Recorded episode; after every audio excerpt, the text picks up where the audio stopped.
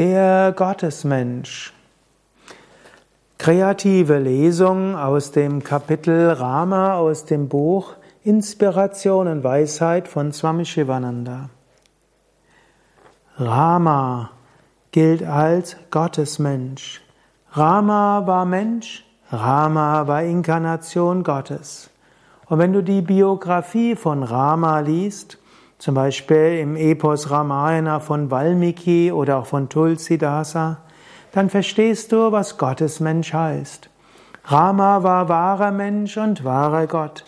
Auf der einen Ebene hatte er einen menschlichen Körper, er hatte menschliche Emotionen, ja sogar menschliche Schwächen. Auf der anderen Seite war Rama als Gottesmensch wahrer Gott. Er hatte einen tugendhaften Charakter. Er hatte sich bemüht, immer das Richtige zu tun. Er hatte Riesenkräfte gehabt und er war voller Liebe und Hingabe. Rama war die Verkörperung aller fünf Yamas im Yoga.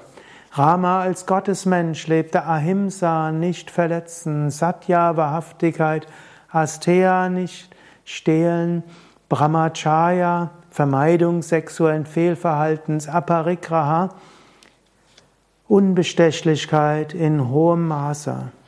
Du könntest sagen, Rama lebte insbesondere die letzten vier Yamas, währenddessen Buddha die Verkörperung des ersten dieser fünf Yamas ist. So ist Rama als Gottesmensch die Verkörperung von Rechtschaffenheit.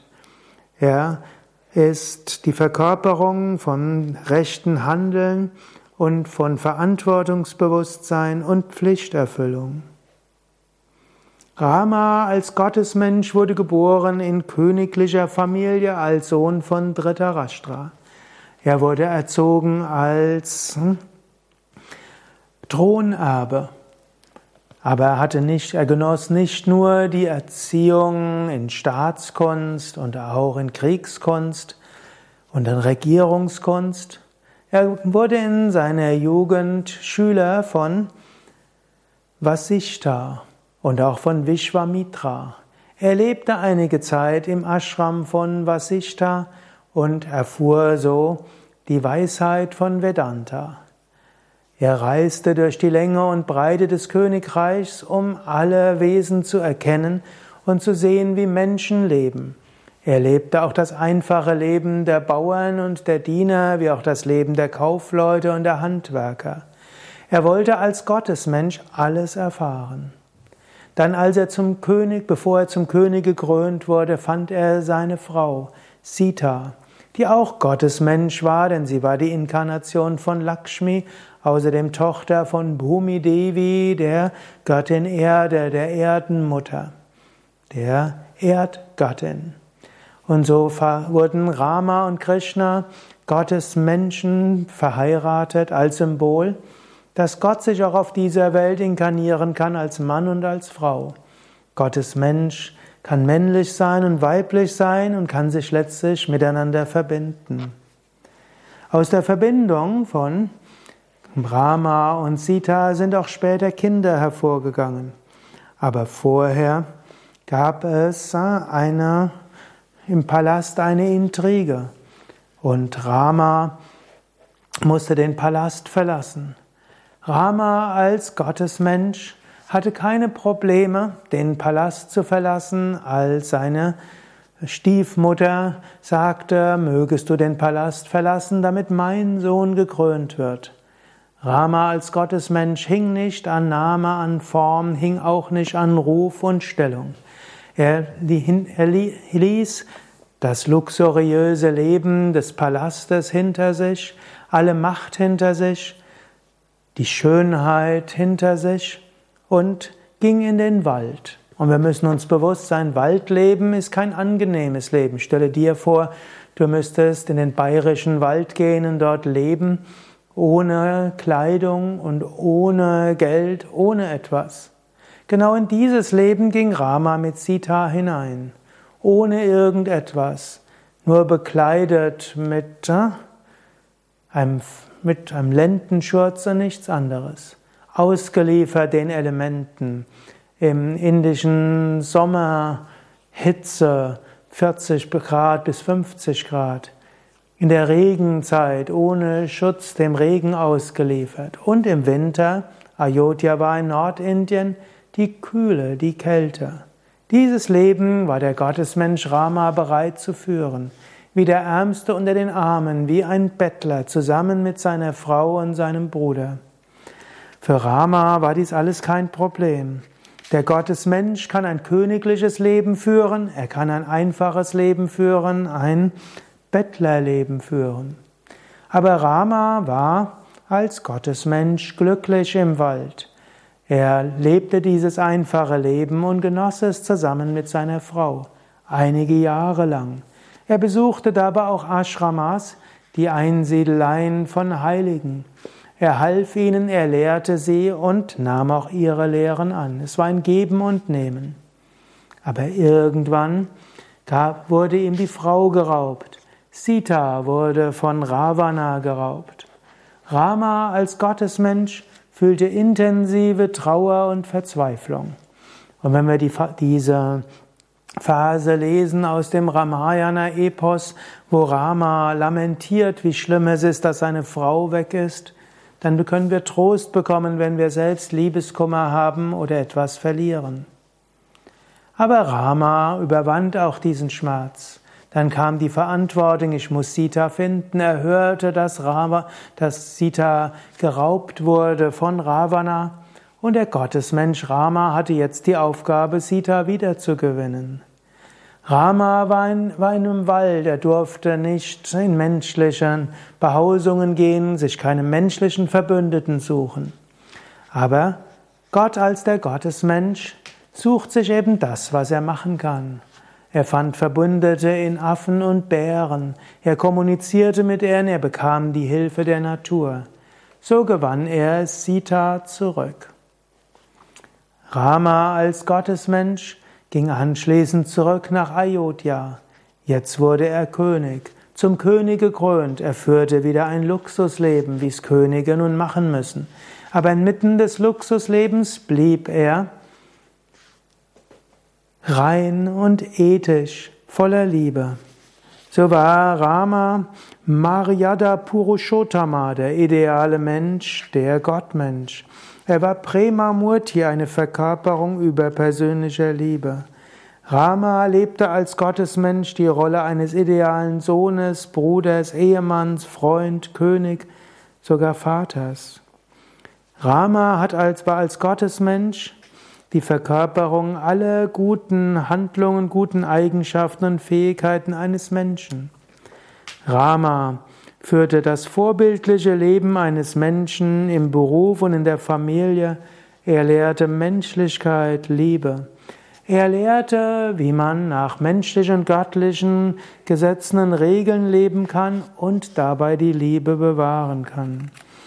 In Tulsidas Werk ist der, seine Regierungszeit beschrieben als Rama Rajya, die Herrschaft der Rechtschaffenheit.